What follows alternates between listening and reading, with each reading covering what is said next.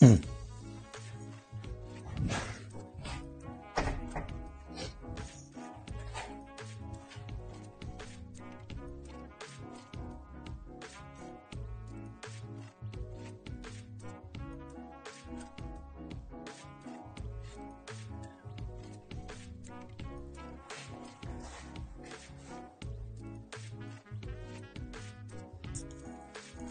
こんにちは。こんにちは。あ、どうも、はじめまして。はじめまして、よろしくお願いします。よろしくお願いしま。す。お誘いいただき、あありがとうございます。こちらこそありがとうございます。はい、えー今日は、えっ、と、田代優斗さんとコラボライブを今からしようと思うんですが、富士さん、こんにちは。こんにちは。あの、まあ、僕ら初めてね、今回、今、直接お話すの初めてなんで、そうツイッターで。そうですよね。本当に結構つい最近、たまたまツイッターで、あの、クロモソさんの多分共通、あれですよね。た多分確か、ね。うん。共通の、そう、方をフォローしてて、あ、カエルさんこんにちは。こんにちは。そう、それでちょっと、えっ、と、つながって、まあ今日やりましょうってことでお誘いいただいたんで、とりあえず自己紹介しておきましょうか、先に。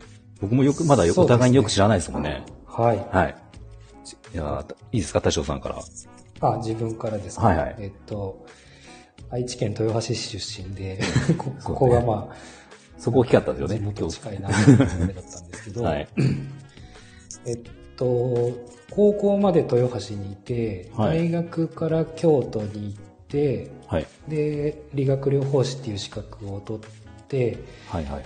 で大学の時にボート競技っていう、まあ、スポーツをやってたんですけど、まあ、それがきっかけもあってスポーツトレーナーの活動もしたいなっていうのを思ってて、まあはい今はそのボート競技の日本代表のトレーナー活動とかも少ししてたりへであと大学院まで一応進学したんで、はいはいそのまあ、主に腰痛の研究をしてたんですけどー。はい。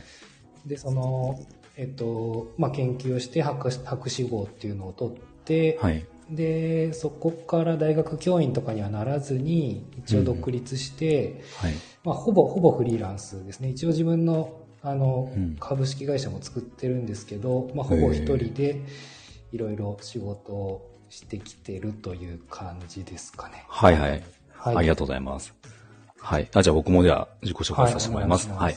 えっ、と、僕、まあ、僕は愛知県出身で、えっ、と、豊橋は出身ではないんですけど、はい。はい、あの、まあ、えっ、と、し新城市、新城市っていうところが出身で、で、うん。はい。高校で豊橋に行ってたんですけど、で、まあ、あの、うん。そのまま、えー愛知県で美容師をしてて、まあ、今、一人サロンな、一人でやってるんですね、美容院を。お店は持ってるんで、一応、まあフリーランスといえばフリーランスうんではあるとは思うんですけど、まあ一応お店を店舗を持って、えー美容師をやってるっていう。で、一応その発信活動も今力入れてて、まあ結局その一人サロンでお客様をその施術をしてお金をいただくっていうのはもちろんなんだけど、やっぱり一人サロンの一番やっぱり弱いところというか、まあメリットいっぱいあるとは思うんですが、うんうん。デメリットで一番やっぱり怖いのは、その、自分がね、こう働けなくなる状況がいつあるかわかんないし、まあ誰でもそうですけど、うん。いつまでやれるのかなっていうのもあるから、その収入の柱とかを、その、まあ全く別の副業とかではなくて、うん。この自分がやってきたその美容師のその経験だったりっていうことも、うん。使いながら、いろいろこうしたいなっていうので、で、まあこういろいろ発信、まあツイッターもそうですし、このスタイルもそうですし、ブログとかっていうので、まあ、そういうのを作っていきたいなっていうので、まあ、いろいろ始めたんですけど、はいうん、多分そんな、その辺がなんとなく、ちょっと僕、そうですその共通、発信の内容で共通点を僕は思思ったんですよね。はい。なんか専門性で、もともと手に職のあるような仕事だけど、ちょっと新しい、あの、まあウェブ、ウェブも使った形とか、はい。あと、あれですよね、ええツイッターのプロフィールも NFT とかにされてますよ。あ、そうです。プルそう NFT も、なんか別に、本当あれはもうまだ趣味程度というか、はいはいあの、な活用が何かできてるかとかって全くないんですけど、うんでもやっぱただその新しいその、なんていうんですか、ものっていうのを、うんうんうんまあ、この先どうなっていくかもわかんないですし、やっぱり触ってないとわかんないっていうのがあって、そうです。はい。ってやってるんですよね。で、カエルさんが私のパーソナルトレーナーの方も、元理学療法士ですですね。でも理学療法士っていう言葉を僕よく、よく聞くは聞くんですけど、はいはい。これどう、どういう？何なんですかね？うん。えーっとですうんね、あのーまあ、簡単に言うと、こう、リハビリの先生みたいな感じああなんはいですけど、まあ、一番イメージしやすいのは、なんか、こう、骨折したとか、はいなんか、病気した時に、あの、病院かかって入院して、はいで、リハビリ受けるとか。なんかこう、例えば腰痛いとか肩痛いとかで整形外科受診して、はいで、リハビリ受けるとか、まあはいそういう時のこう担当する先生がまあ理学療法士っていうイイメージか。なとは思うんですけど。なんでまあ基本的にはこう、まあ一般一般的にはですね、なんか病院で お医者さんの指示を受けて、はい。運動の指導とか、うん例えばなんか電気当てるとか、そういう物理療法っていうんですけど、はいはいそういうのをやるのが専門の人なんですけど、あ。うん。まあ本当にこう、例えば脳梗塞で麻痺になったとか、はい。あのいろんなこう病気があるんで、それに対する専門家がいるんですけど、うん。まあスポーツとか、うん。あのまあ体の専門家っていう感じですね。うんうんうんなんかあの、田代さんの、その、ツイッターとか、まあ、えっ、と、スタイフもそうですけど、プロフィールとか見ると、セラピストって書いてあるじゃないですか。はいはいはい。セラピストっていうのも言葉よく聞くし、あと実そうはそう,、ですよね僕のあの義理の妹が、妻の妹なんですけどね、あの、セラピストなんですよ、はいはいはいセラピストって言ってて、で、うんうんうん妹やってるのは、その、太鼓式マッサージとか、はいはい。あの、うん、ちょっとまあ、なんだろう、ちょっと僕もよくわかんないですけど、エステにって言ったら違うと思うけど、うんうんうんそっちに近いこともやったりとか、まあでもやっぱり体をその、専門で見るっていう部分は多分共通さしてると思うんですけど、そうですね。こう幅広い言葉ですよね、セラピストって。そうですね。その理学療法士っていうのが、はいまず英語で言うとフィジカルセラピストっていう言い方をして。なんで一応専門的にもまあ体のセラピストっていう意味なんですよね。はいはい。で、他に作業療法士とか、なんか言語聴覚士とか、あーまあ、そういう国家資格もあるんですけども、はいそういうのもなんとかセラピストって言いますし、うんうん。まあこれはちょっと戦略的になんですけど、うんあの、まあその理学療法士の中で、そのカエルさんが言っているようなパーソナルトレーナーみたいな独立する人も増えてきてて、はい。で、まあ今後セラピスト向けにですね、なんはか理学療法士だけじゃなくて、他のそういう太鼓式マッサージとか、うんまあトレーナーとかも含めてセラピー的な仕事をしてる人にちょっはいとビジネス的な情報を届けていこうかなっていう感じで今はあんまりあえて理学療法士を表に出さずにセラピストって言ってる感じなんですよね。うん。まあ確かにその方が入ってきますよね。理学療法士って聞くと多分ちょっともう全然、はね、そうじゃない人はかそうそういう人しか、はいなんか、あの、リーチしないかなと思って。確かに。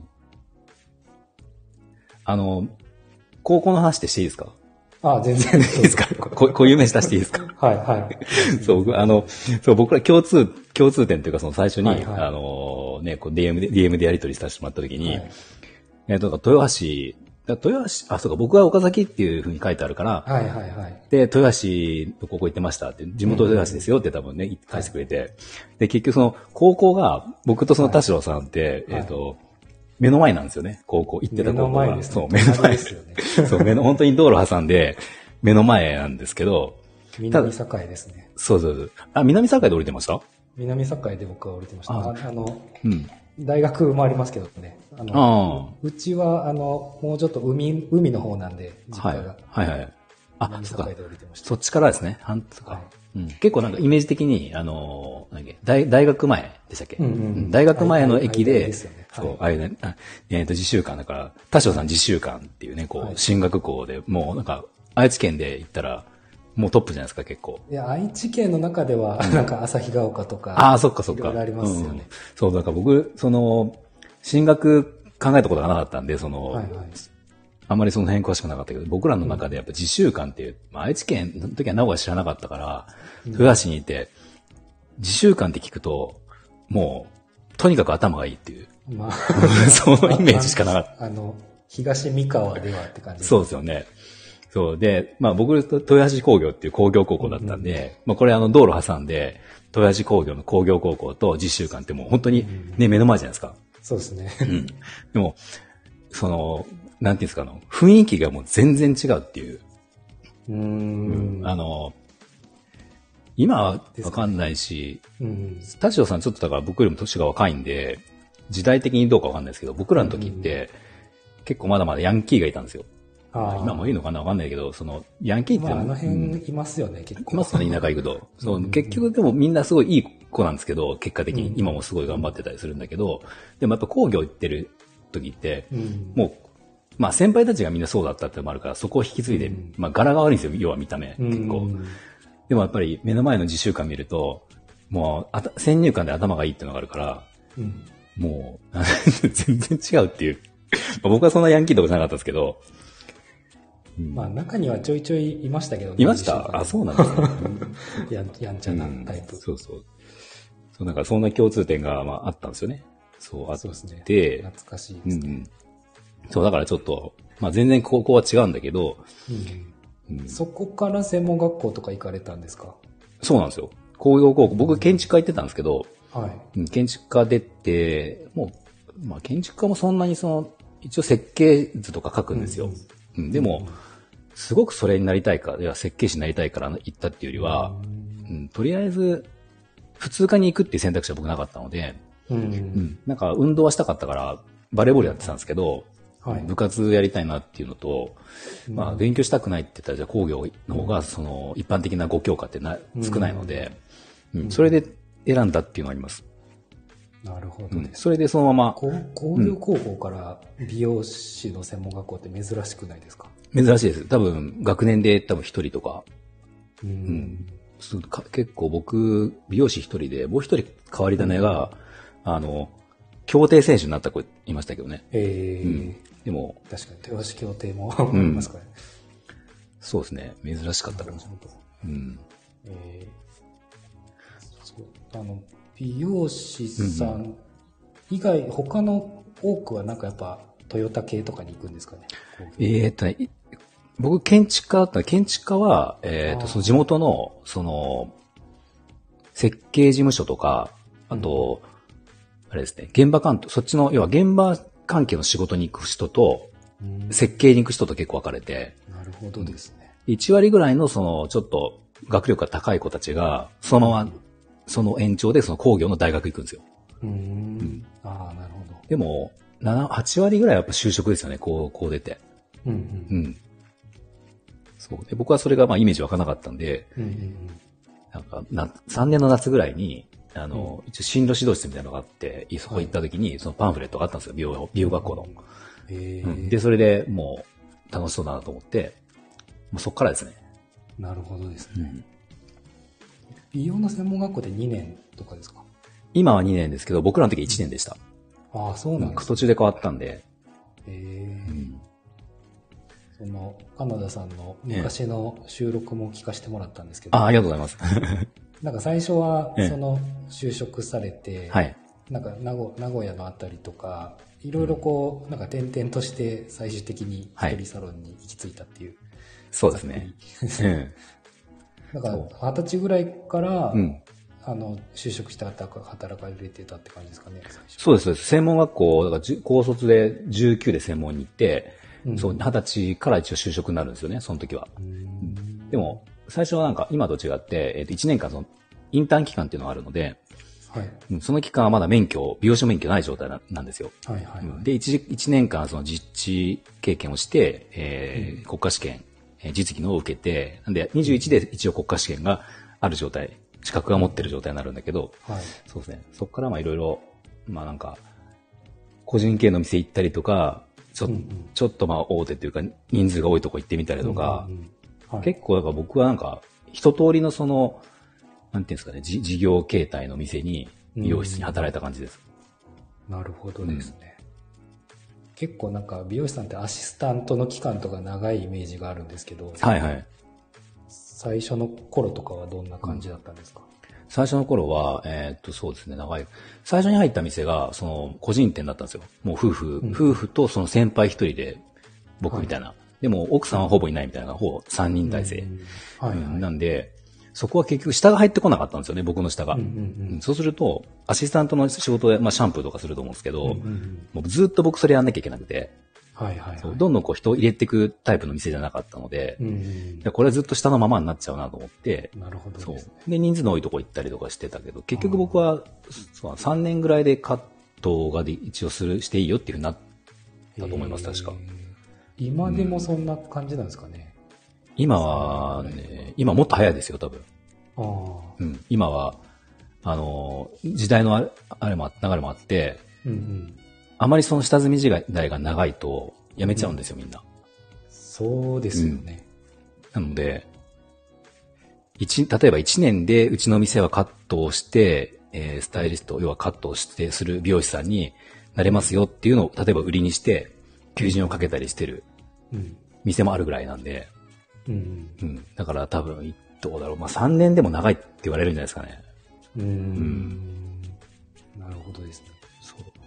実際ってどうなんですかねその早めにカット入るのと、はいアシスタント期間ある程度あるので、はい。やっぱりこう、接客の仕方とか技うん術とかは変わってくるんですかね、変わってくると思いますよ。うん結局、早くやろうと思ったら、簡単に言ったら、例えばピアノをじゃあ習うってなった時に、はい。その、基本から習って、応用は全部覚えて、応用というか覚えて、で、その、じゃあ楽譜を見て、えー、聴けるようになるパターンと、うんじゃあすぐに一曲、この曲だけを、まず習いましょうって言って、その場合って、多分早く覚えられるじゃないですか。うんううんん。でもその代わり、楽譜を見てやることはできないから、他のやつはできないっていう状況で、でも一応弾けるかどうかって言ったら、この曲は弾けるから弾けるわけじゃないですか。はいはい。うんそんな感じが多分あって、美容室でも、あ例えば。うん今だったら、じゃあショートヘアが流行ってるってなったら、流行ってるショートヘアをまずやれるようにして、うんうん、それでじゃあカットできますよって、今だったらそれで間に合っちゃうから、うん。うん。じゃあまた違う流れが来たら、じゃあこっちを覚えてとかってやっていくと、なるほどうんです、まあ効率がいいっちゃいいけど、一人になった時にどうかなっていうのは、なるほど。うん、あります。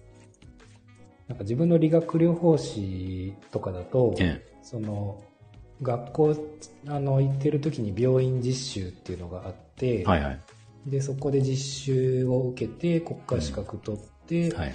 まあ、病院に就職する人とかが結構多いんですけど、うんうん。多分なんか似たような感じで、うん。なんかすぐこう現場入るとあのこの病院によってやっぱりどういう年代とかどういう痛みを抱えてるとかが違うんで、はいはい。その最初に担当したその疾患とか、うんそういうのの知識は身につくけど、はいなんか応用効かないっていう形になりやすい気がしますし、うん。なんかそこで最初にちょっとアシスタントみたいな形でいろんなあの他のこう専門の人がはい。どう動いてるかとかっていうのをはい身近で見れると、その間に吸収して、はいいろんな応用力がつくっていう感じなんですかね。ああ、そうそうですね。うん。いうんやなんか、一人になって思ったのが、うんうんまあ僕はそういう時代だったし、そうやっていろんなとこたまたまやってきたんで、なんかどの、どのパターンのそのメリットもデメリットも見れたんですよね。ううんんだからなんか、じゃあ一人でやった時に、結局その、まあさっき言ったリスクもそうですけど、この、うんよく言うのが、美容師さん、特に男性の美容師さんって、うん寿命が早いって言われる、寿命、要は寿命っていうのはその、えっ、と、現役の寿命が早いっていうのを言われるんですよ。うーん。やっぱりその、それは流行、感覚的なもんだったりとか、あまあ、ーその辺だと思うんですけど、まあそういう結局だから、昔言ってたのが40歳になったら結構もう引退した方がいいみたいなうん。ぐらいのことをよく業界的に言ってたんですけど、はい。うん、でも、一人で、まあ、いろんなこと、いろんな場所を見て一人でやろうってなった時に、その、うんいろんな場所を見てるから、じゃあその40歳以降にじゃあこうやってやったら、おそらくじゃあ生涯現役でやっていけるなとか、うんうんっていうのをなんか、そう、勉強、勉強っていうかね、身に、あの、自分で体験できたんで、うんそう、それが多分活かされてるかなっていう。これが、うん、もしね、すあの、即戦力でパッとやるような店に入ってたら、はいうんそこのやり方しか多分知らなかったんで、ああ、うん、今できてたかなっていう。なるほどですね。じゃあその経験の中で、うん。結構本当年代とかそのカットの種類というか、はい。はいどういうヘアスタイルにするかみたいなやつも,、はい。かなかなりいろいろ経験してきたっていう感じなんですか、そうですね、経験しました、いろいろ。うん。うん。あと、お客さんの層とか、うんううん。ん、その、そうなんです。よ、いろいろ、えーっと、だから、か極端に言えば、ちょっと低価格の店で働いた時と、うんうんまあ、言ったら一番安いところで働いたのが、か例えばカット1800円とかっていう店で働いたことがあって、うん。うん。でも給料良かったんですよ。具合だったんで。うんで例えばじゃあ今だと、カット7000円7000円の税込みいただいてるんで、うん。要は3倍以上ですよね、そしたら。うんうんうん。そうすると、その、いい悪いではなくて、うんその、それで集客かけたときに、うん。その新しく来てくれるお客さんのタイプっていうのは全く違うんですよ。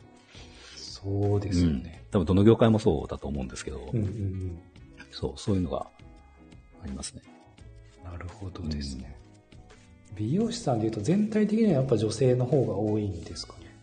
ぜうーん、そうですね。うちはそうですね。今だと、そのまあ、でも男性をターゲットにしちゃって、うんもう、それこそメンズ特化とか言って、最近インスタでバズってる女性の美容師さんいて、あーメンズ特化が特化美容師って言っても、男性のお客さんばっかりやるんですよ。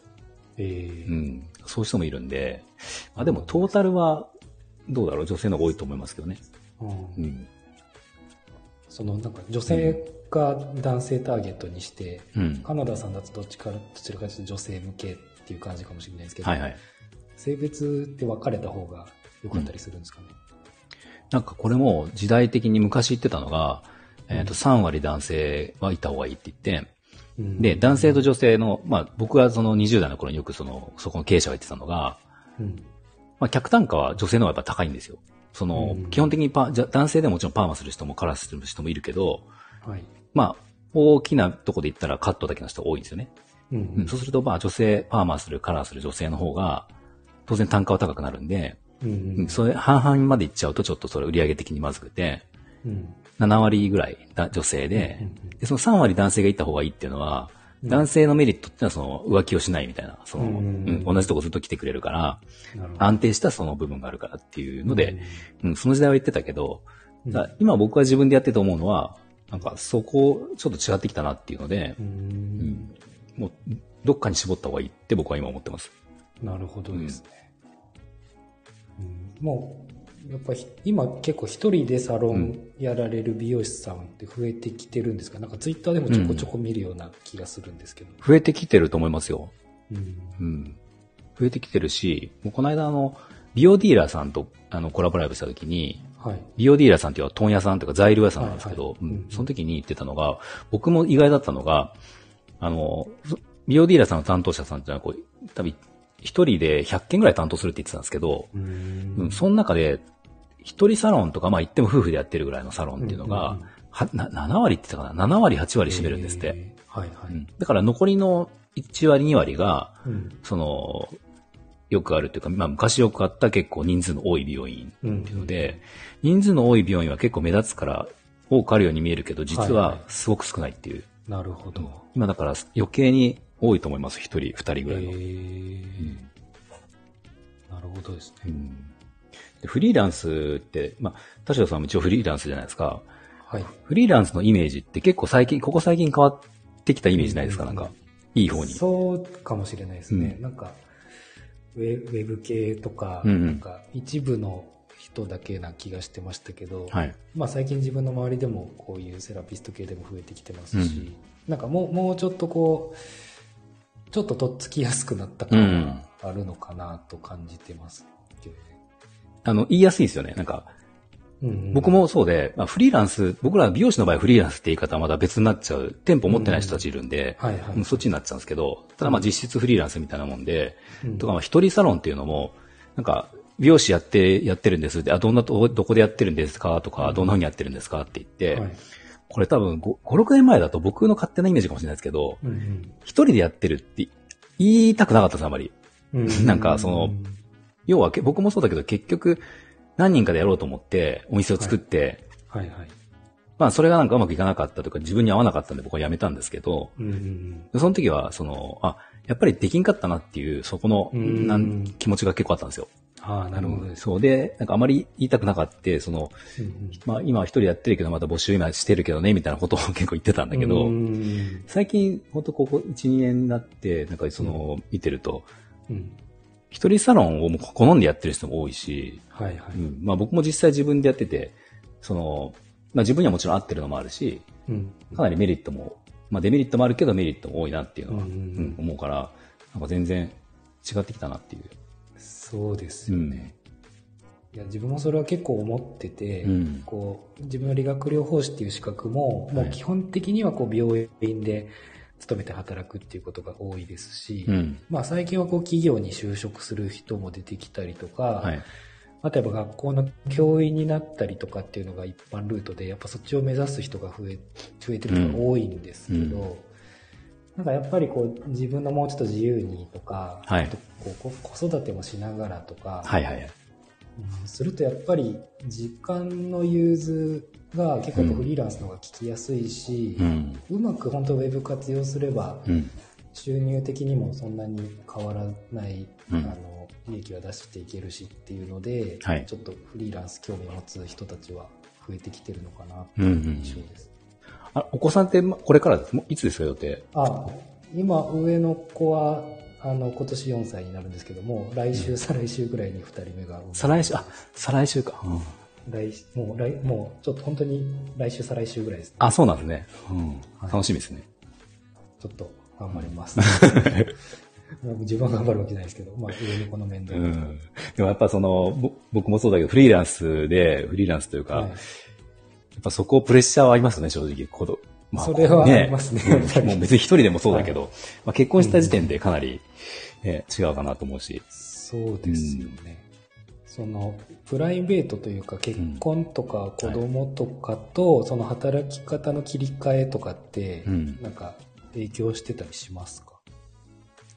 結婚して、する前としてからですか？してからとか、うん。その子供できたことによって、うんうん。その、カナダさんもこう、いろんなところで雇あの雇われたりとか、自分でちょっと人雇ってとか、はいそこから一人になってとかあると思うんですけど、はいはいはい。それがなんかプライベートな理由もうん。考慮しながら変えてったとか、そういうのってあったりするんですか？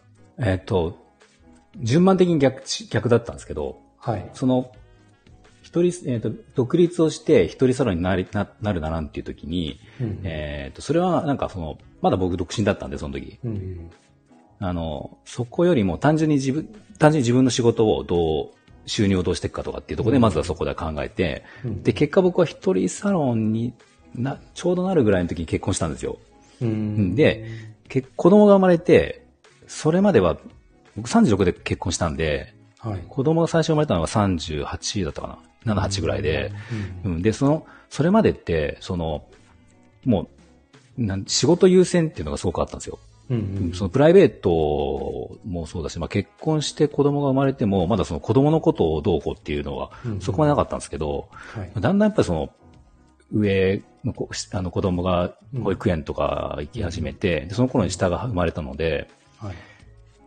もうその早いじゃないですか、そのうん時間経つのが。もう幼稚園なんかすぐ終わっちゃううんし、うん。うんで、これこのその時間って本当に貴重だなと思った時に、うん。そう、仕事ももちろんその家族の、まあ、家族のために仕事っていうのは僕はあんまないんですけど、うん。まあ、家族のためでもあるし、もちろん自分のためっていうのももちろんあって、うん。でも家族のためでもあって、うん。じゃあそのお金をじゃあちゃんと稼がなきゃっていうので、うん。何そのやっていくんだけど、そのやっていくけど、その結果じゃ家族の時間とか子供との時間が減っちゃうのが、もうね、何のためにってことに逆になっちゃうから、うん。そこのバランスを考えるようになったんです、途中から。なるほど。うん、それが結局幼稚園の行事とか、小学校の行事とか、はいはい。ちょっと去年ぐらいから僕祝日を休みにしたりとかうんっていうのにしたんですけど、うんうん。そうした時にやっぱ一人サロンでいてよかったなと思うのが、あの、そこで調節ができたっていう。うん。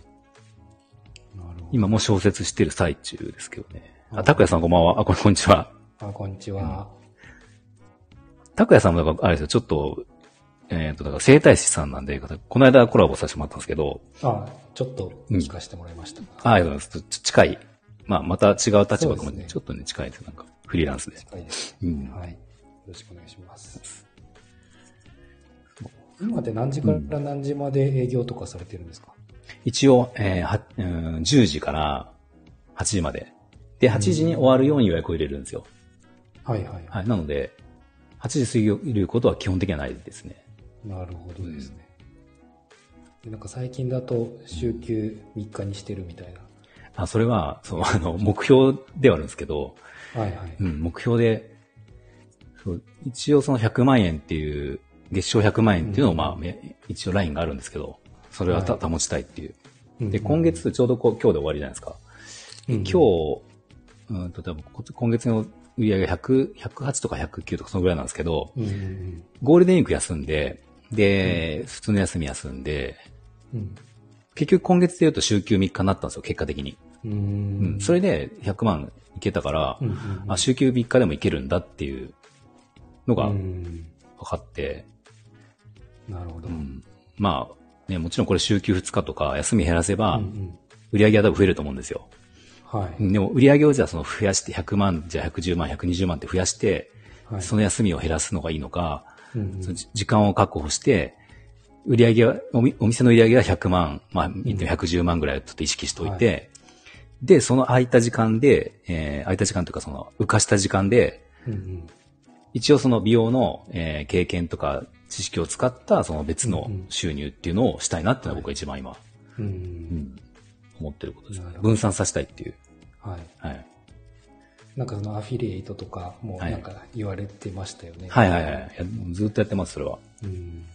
うんなるほどですね。なんかでも本当になんか週休3日ぐらいでうんうん100万売り上げ作れるって言ったら、美容師さんの界隈ではうん。憧れる人多いんじゃないですか？うん、そう、そうですね。そういう人が多分いるだろうなと思って、うんだからなんか僕ももうちょい若い時は違ったのが、うん。絶対その休みじゃなくて、うん。売り上げがどこまでっていうのを目指したんですよ。はいはい。一人サロンなら一人サロンで、うんその120、130、150ってどこまでいけるのかなっていう目指した時があって、うんまあでもそれ、それって結局その、なんていうんですか、変な、ちょっとしたマウントみたいなもんで、うん。あまり意意味がないことはない。まあそれはそれ大事なんですけど、う。うんん、そこばっかりじゃないな、かなと思うように最近は、うんうんなりましたね。なんか体的にもきつそうですよね、ちょっと。うん、と思います。うん。僕はあの、田代さん、はい。あれ、あの、NFT の、はい。なんだっけな、ななんかその、コミュニティじゃなくて、あれ、ああ、はいはい。うん販売してるじゃないですか、あれ。そうですね。ずっとそういうのも始めましたね、私あれ、あれってその、あれを持ってる人は、はい。でオンラインサロン的な感じですか、あれって。そうですね。今はそういう使い方をしていて、はい。まあ、いろんなこう、階層があるんですけど、うんまあ、フリーランスのセラピストっていう働き方を自分発信して、それを目指そうと思ったら、うん。まず一応今、ノートの、えっと、有料の記事みたいなやつを作ってるんですよね。はい。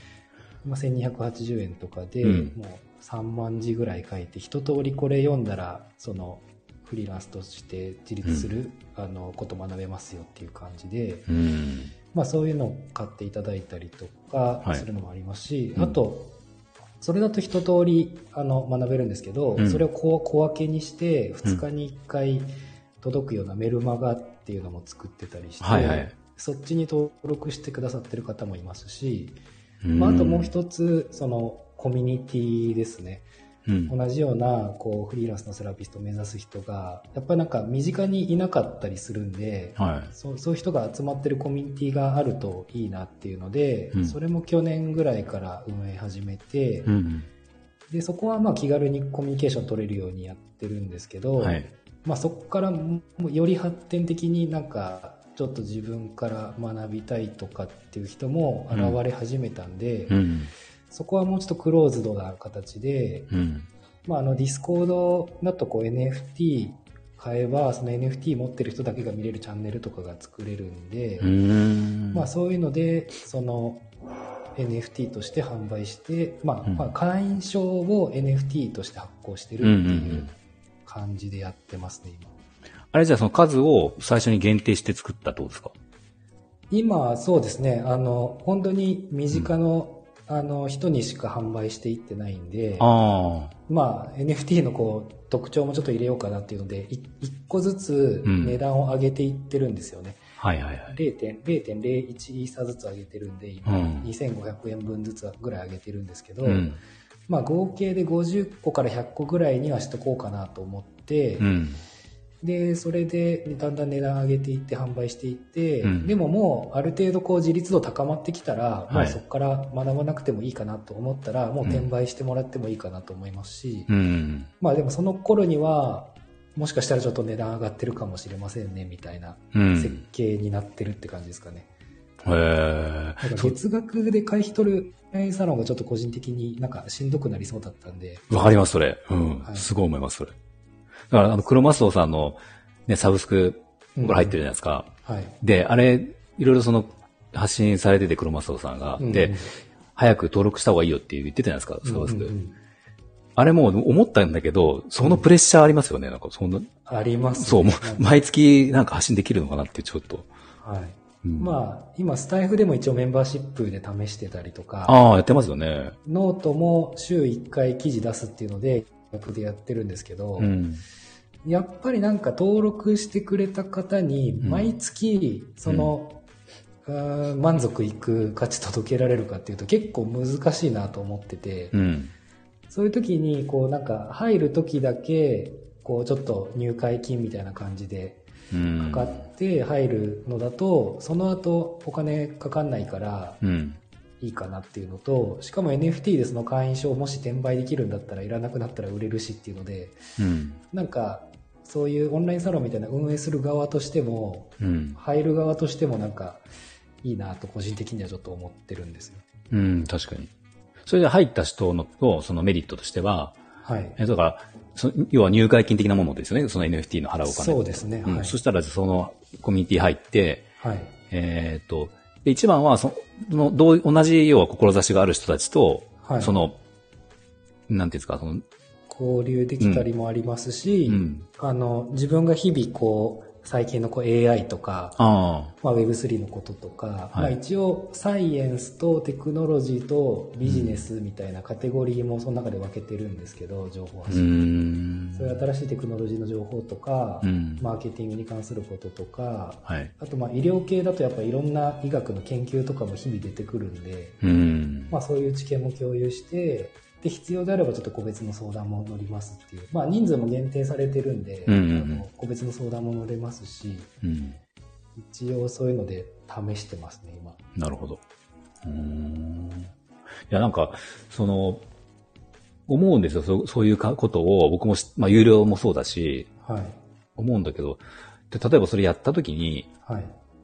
今も、まあ僕は全然有料は今やってないんですけど、そのうんブログとか以外は、はい以外とかうんとやってないけど、その発信するじゃないですか。日々こう発信してって。はい。ってことは、その田代さんがじゃあ日々発信してるのは、えっと内容をじゃあ有料の方に向けてる内容と、はい。そうじゃないものと分けてるってことですよね。分けてますね。うん。なんで、その、うーん、い一般のこう、ツイッターとか、うん無料で見れるところは、うん。うんちょっと浅い情報かなって感じですかね。うんでも興味持ちやすい内容にして、うん。より深いところを有料のところでやるっていう感じにしてますか、うん。なんか、N、難しいですよねうん難しいですよね。そうそうそう、そうなんですよ。NFT の、その、うん。田代さんやってることを、で、僕もなんか漠然とそれはそういうのをすごく思ってて、前から。はいはいはい。美容業界とか、ななんならお客さん向けにとかもなんかいつかやりたいなと思うんだけど、はい。でも、そもそもその、ハードル高いじゃないですか。NFT。まあ、特にお客さんになると、ねはいまず、まず無理なんですよ。まあ、すぐには絶対無理なんで、うん。年配の方も多いし。はい。うん、その、そうやって、まあ、同業者向け、えっ、と、うん経営者向けにやろうとするのも、はい。例えば NFT じゃない、単純にじゃあ入会金とか、その、うんうんうんまあ、なんとか金ってお金をじゃあ単純に払ってねってことだったら、はい。NFT を知らない人でも、さっと入れるじゃないですか。はい。それをあえて NFT にしたのは、あなんですかあ、そうですね。あの、自分の周りだと結構医療系とかで、はいあとまあ、研究界隈とかうんで、ちょっとずつこう Web3 とか興味持ってる人が増えてきてるなっていうのはありますし。まあ、あとこう、絶対こう NFT をこう、うんイーサで買わなくてもいいかなと思うんですよ。うんうんうん。最近クレジット決済の NFT とかも出てきてると思うんですけど、はいはい。そのコミュニティに入ってもらう人ってももともと連絡取り合ってたりとか、もう直接会ったことある人とかでも入ってくれてるんで、ああ、そっかそっか。うんはい、もう結構長くコミュニケーション取った中で、はい。あのまあいろいろサポートをしてうん。そこにも入ってくれるってなったら、うんまあ、NFT 買ってもらってもいいし、うんうんまあ必要であればこう現金とかでいただいて、で NFT を送らせてもらうっていうのでもいいかなと思ってるんで、ん。中には一応そういう人もいます。なるほど。じゃあ別にこう、こういうのやってますよ、じゃあ必要な人は NFT 買ってねっていうよりは、まあ、うん連絡が取れるところからまずはその、こういう NFT ってこういうのでって分かる人には分かるし。そうですね。まあうん本当にだからかなり深い人にしか、そこのクローズドなコミュニティには入ってもらってないって感じです。ああ、そっか、だったらやりますもんね、最初はそれだったらね。だから本当にそこですごい、あの、マネタイズしようと思ってないんで、うんうんうん。お大きくは。だから、そうですね。他のところで、うん。その他にこう3ヶ月の研修プランとかうん一応運営してたりとか、うん。まあそういうデジタルのコンテンツとかがあるんで、まあ本当にこうお金でこう依頼を受けてやるのはうんそっちでもいいかなと思ってるんで、一番本当に最終段階ですね。その NFT 買ってもらって。うーん。すごいな。タカさんこんばんは。あ、こんにちあは。こんにちは。なるほど。今後はそういうなんかうん同業者向けとか、はいまあそれこそフリーランス、一人のサロンのうん美容師さんとか、なんか経営者向けにとかもやっていけたらいいなっていう感じなんですか？そうですね。それは思ってますね。そこ一番多分、その今の本業、本業っていうかお客様をか、紙をやる以外のはい。とこで一番可能性があると思ってるんで、うんうんうん一人サロン多分増えるだろうし、はい。うんでとりあえず、その、今、えっと、Kindle 本は今取り掛かってて、うんうん。7月にそれを出す、出すっていうのを今やってるんですけど、はい。そう、NFT はね、でもすごいやっぱ思うんですよ、それ。な何か使えないかなと思うし、うんうん。まあ、なんならその、本当はお客さん、自分とこのお客さんを、あの、なんていうかな。まあ今その、金額も少しずつ上げてきているんですね。はい。そはいの、した今の新規の、要は、お店の中でも、金額がちょっと違うんですよ。要は昔から来てくれてるお客さんと、はいえっ、と、その2年前かな、2年前に上げたんで、2年前から来てくれてるお客さんって金額違うんですね。はい、今後もまたもっと上げていく予定で、要はかなりこう、どんどん絞っていくってことをやりたいんですけど、はいはい。で、そのいいろいろやり方考えたときに、その会員制の美容室みたいなことも考えたんですよ、一回。で、結局それはやらなかったけど、うん、今一番思うのが、その、うん。例えば一人サロンって、えー、お客様じゃ、その、リピートのお客様でやっていくことが、まあ、はい。ほぼそうだと思うんで、はい、そうすると、上限ってもう決まるじゃないですか。うんうんうん、例えば、ひ月100万って言ったって、まあ、単価1万円だとしても、うん、25日営業でも、ん？25日営100人か、だから単価100人、100人の 100,、えー100万、100人ですよね。そう。で、100人だとして、で、その100人が、毎月、月に1回来れば分かりやすいけど、まあ、例えばじゃあ2ヶ月に1回、3ヶ月に1回とかになった時に、はいはい。まあ、仮に僕、その今言ってたのは300人の顧客を持てば、単価100、えー1万円の300人の顧客がいれば、はい。その方たちでこう回っていって、うん。えー毎月100万円での定期的にあの安定して売り上げられると思ってて、はいはい。ってなった時に、そので、例えば300人にこの NFT を300、300個発行して、はいはい。そう、要はこのか、うんうんこれを持ってる人しか、えーうちで施術が受けられないよっていうことが一番いいなと思ってて、そしたら、そのね、そう、それこそ売れるし、でもそれってやっぱり条件がその、まずお客様が NFT を触らなきゃいけないっていうのと、はい、あとはやっぱ自分の価値をもっと上げ、僕が上がってないと、うん。でその、例えばじゃあもう行けなくなった、引っ越しをすれば行けなくなって、この、え会員権 NFT を誰かに譲ろうってなった時に、はい。それを欲しいっていう人がいなかったら話にならないんで、そうそこの価値をやっぱ上げるっていう意味でも、その、はい。日々のこう発信活動っていうのをもうずっとやってるんですけど、うんそうだから美容師としての価値と、えっ、と、その、うん。同業者から見る経営者の、その一人サロンの経営者の価値っていうのを二つ、両方ともやっぱ上げたいなっていう。なるほどですね。そうだね僕の場合でも結構漠然としてるのをこう、やりな、いろいろやりながら探ってる感じですね。うん。うん。いや、でも面白いですよね。その、うん。早めの方からその NFT も扱ってくれた人っていうのはなんうんか有,、有料顧客っていうかそうそうそう応援してくれる人でもあるからそうなんですよ。なんかちょっとそういう人にお礼みたいなやつ渡せたりもするかもしれないそうなんですよね。そう。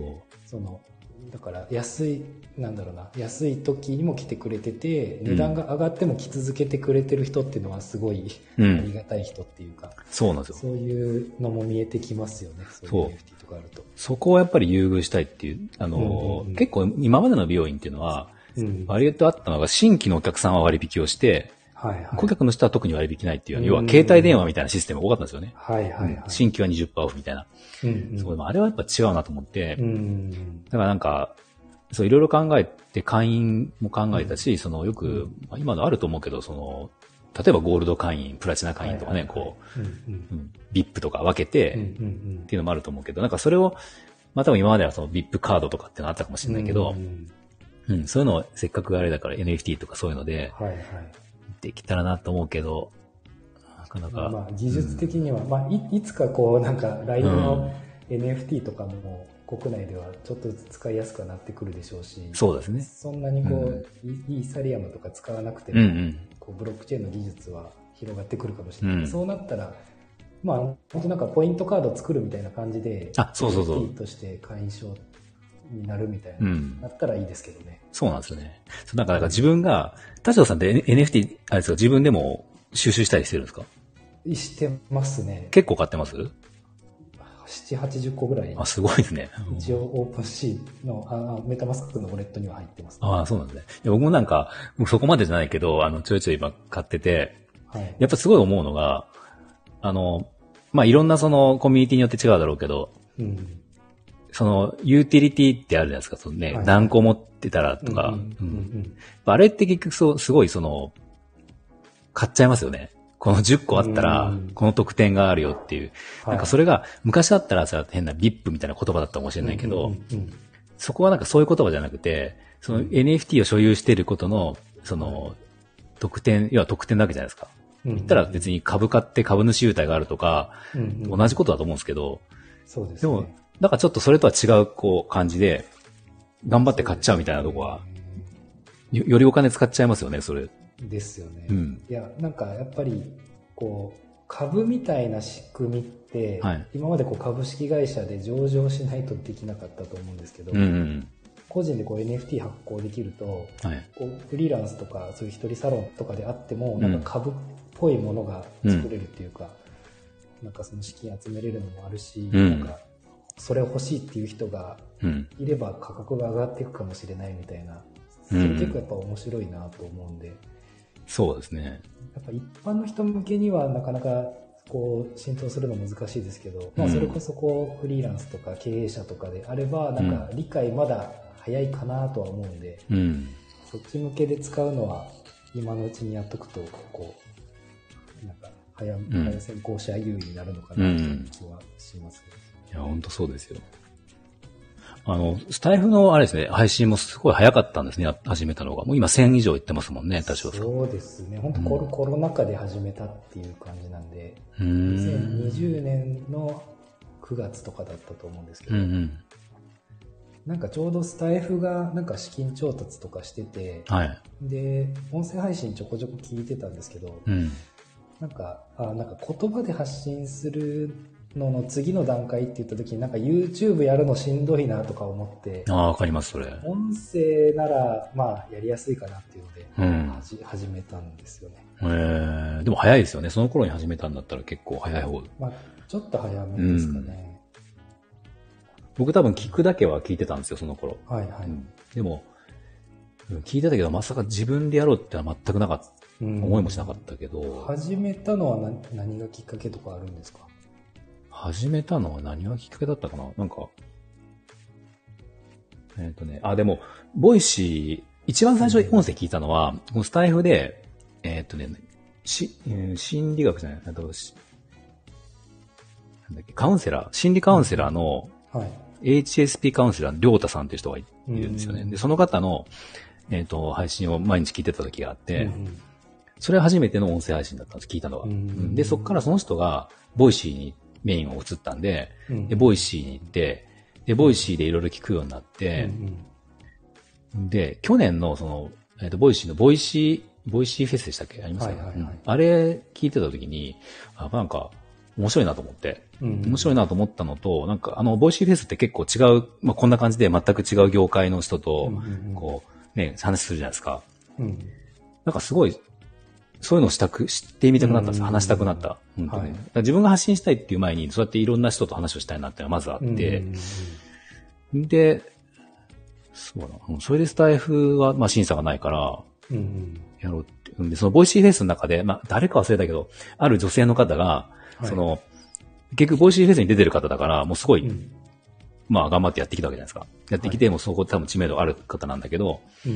まあ、それでも言ってたのが、私もその最初、一番最初の配信、今でも覚えてるけど、うん。その、でその方が言ってたんですよ。配信覚えてるけど、もう、はいと録音、何度も録音して、もう何、うん結構何回も繰り返しうん失敗してやって、でもそれでも最後のその、配信ボタンっていうのをうん押すのをまたためらって、うんうんで、またためらって時間を置いて、またやっと押したのが一番最初、私でもそんなんでした、みたいなのを言ってたんですよ。それ結構大きくて、まあそうかとね、そうやって今ね、帽子フェス出てるような人でも、はいまあそんな感じなんだと思って、うん。多分その翌日にやったんですよ、そのスタイルを。へそう。で、やっぱりそうですよね。な何度もこう、これでいいのかなみたいな感じで。ーいや、そうなりますよなりますなりますす。うん。でもそれが、それが去年の11月なんで、うん。やっぱこう続けてやってたらできるもんだなっていう感じですよね。そうですよ、ん。続けてやっていくとなんかもうちょっと噛んだけどまあうんいいかみたいな思 思えるようになったりとか 多分そうなんですよね。最初の数本だとなんか全部ちゃんときっちりうんやりたくなっちゃいますけど、そう意外とまあこんなもんでもいいかなみたいなやハードルが下がってきますね最一番最初のその配信なんか、うんうん覚えてます？一番最初の配信って。あ自分で覚えてます。よね。めちゃめちゃ硬い。自己紹介みたいなのをした気がします。そう、僕も自己紹介やったんだけど、その、僕その何？喋るテンションがわかんなくて、はいはい。この、まあ今はこれはコラボでこう会話してるけど、うんうん。最初の配信なんて、はい。相手がいないじゃないですか。で、このスマホに向かって喋る状態で、はい。スマホに向かって喋ってるから誰に向かって喋ってるのかわかんないし、うん。で、そのなんて言うんだろう、言い回しとか、はい。あと声のテンションもそうだけど、言い回し言葉の言い方とか、はいはい。何にもわかんなくて、で、うんうん。結局、えー、と僕、最初、何も原稿なしでやって、うんうんでも全然その、つあの、詰まっちゃったりとかしてダメだなと思って、はいはいうんうん。で、次原稿書いたんですよ。原稿を作って、はい。やったらもう棒読みすぎて、これは、これはダメだと思って。そうなりますよね。で、結局、最終的に、あの、美容院でいつも仕事してるから、その美容、美容院でお客さんと喋るじゃないですか。はいはい。でそれってやっぱカットするときとか、うんうんなんかやるときに、その鏡の前でやるんで、はい。そこに立って、うん。お客さんいる想定で喋ったんですよ。すごいですそうね。。そうしたらもうびっくりするぐらい喋れて、へあ、これだなと思って、しばらくそれでやっーそれはで完全に美容師さんあるあるですね。そう、本当そうですね。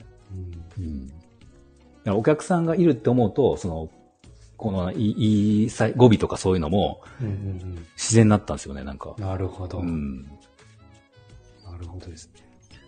なんか、美容師さんとかにどんどん音声配信してほしいな、みたいなのもあったりするんですかね？うん、してほしい。あーそうですね、してほしいかな。するといいかもな、みたいな。でも絶対した方がいいと思いますよね。うんうん。最近、もともとこの僕音声音声配信は、あの、集客目的は全くなかったんですよ。うんうんうんどっちかというとさっき言った経営者に向けうて、ん。はいはいはい。その、一人サロンの経営ノウハウっていうのを発信したいと思って始めたんで、うん、全く集客予定なかったんだけど、うんうん。あの、結果でもこれで聞いて、来てくれる方がちょいちょいいるんですよね。へえ。そうそれはすごい不思議で、まあうん、インスタとかもやってるんで、このスタイフのプロフィールからインスタに行って、その作、あの、ヘアスタイルとかを見てくれてるかもしれないけど、うんうんうんでも、入りが、その、あれじゃないですか。インスタだったら写真見て、あ、うん。こういう髪型してみたいからこの人のとこ行ってみよう。どんな人かな？わかるんだけど、うん。この、こ喋りを聞いて、うんうん。別にその髪型の話ばかりしてるわけじゃないし、うんうんううん。んあの、いろいろ美容院のね、探し方とか、うん。まあそう、いろんなこと言ってるから、それ聞いて、行ってみようって思うのってすごい意外だったんですよ。なるほどでうすね。ん。だけど、そう考えてみたら、その、やっぱりじゃあ写真見て気に入って行ってみようって思った時でも、うんうん。最終的に結局は人間性がの、こう相性とかあるじゃないですか。うんうんうん。それが合わなかったら多分続かないから、はい結局そっちの部分が最初にまず声で入ってきなてうんこの人合いそうっていう、なんだろう、このね、生理的にあるじゃないですか。合う合わないって。はいはいはい。それがまずクリアして、そっからうんヘアスタイルってなってるから、うん初めて来た時でもねうん結構長いお客さんみたいな、はいはい。うん感じの、ああ、距離感それはありそうですよね。うん。なるほど。でもお客さんからしたらなんかこう、やっぱか自分の髪型をこういう風にしてほしいっていうのと、はいこう特に美容師さんの顔顔を見るっていうよりはうん喋、りとか、うんその空気感とかで選ぶ人多いような気がするんで、うんまあ、。そういうなんか髪型の発信と音声やってたらうん一番なんかいいような気がしますね。いや、本当そうだ。インスタともセットでやったらめっちゃ強いと思うんですよ。うんうんうんなんか、それに、その、理学療法士さんもそうかもしれないですけど、相手が人じゃないですか。はいはい。だから、絶対に人と喋るじゃないですか、え仕事中に。うんうんうんで、結局あれを、その、まあ、僕らだったらそのカットしながら、まあ、喋らない時もあるけど、大抵こうなんか喋るわけです。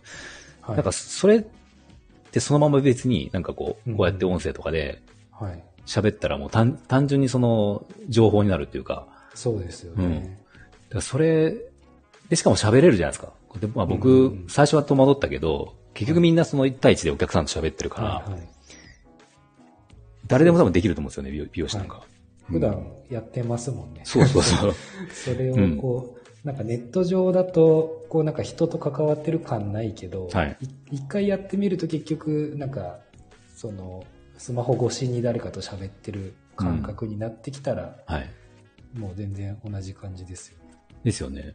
うんだからこういうコラボとかも、もし、スタイフやってなかった、いえっ、と、ツイッターだけだったら、うんちょっとハードルないですか？そうんの、ああると思います。ですよね文字だけってちょっとうんか硬い感じがするっていうか、わかんないですもんね、その人とか。うん。まあ、拓也さんが、うん僕もスタイフから施術を受けに来てくれた人で空気合わない人はいないですねって。そうですよね。そう、本当そうですよね。本当そう思いますね。うん。ですね。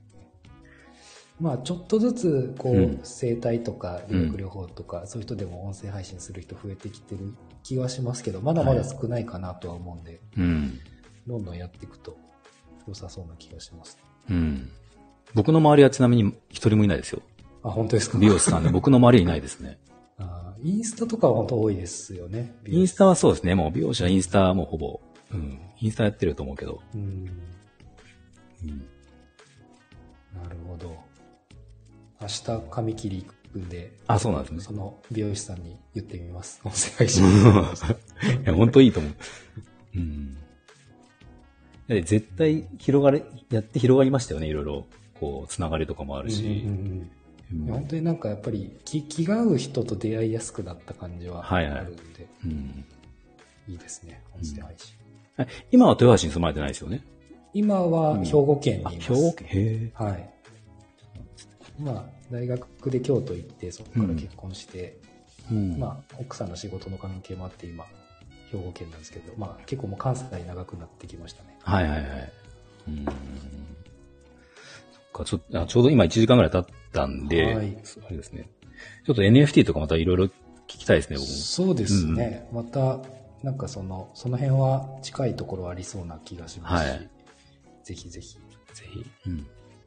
今度はじゃあ、田代さんの方で、また、あ、そうですね。うんぜひじゃあこちらでまはいたお呼びして、おええ話できたらと思います。はいその頃には多分二人目が生まれてるそうですね。そうですね。それ落ち着いてからまた。またはい時間を見つけてお願いします。はい、お願いします。ありがとうございます、今日は。はい、ありがとうございます。皆さんありがとうございました。ありがとうございました。はい、失礼します。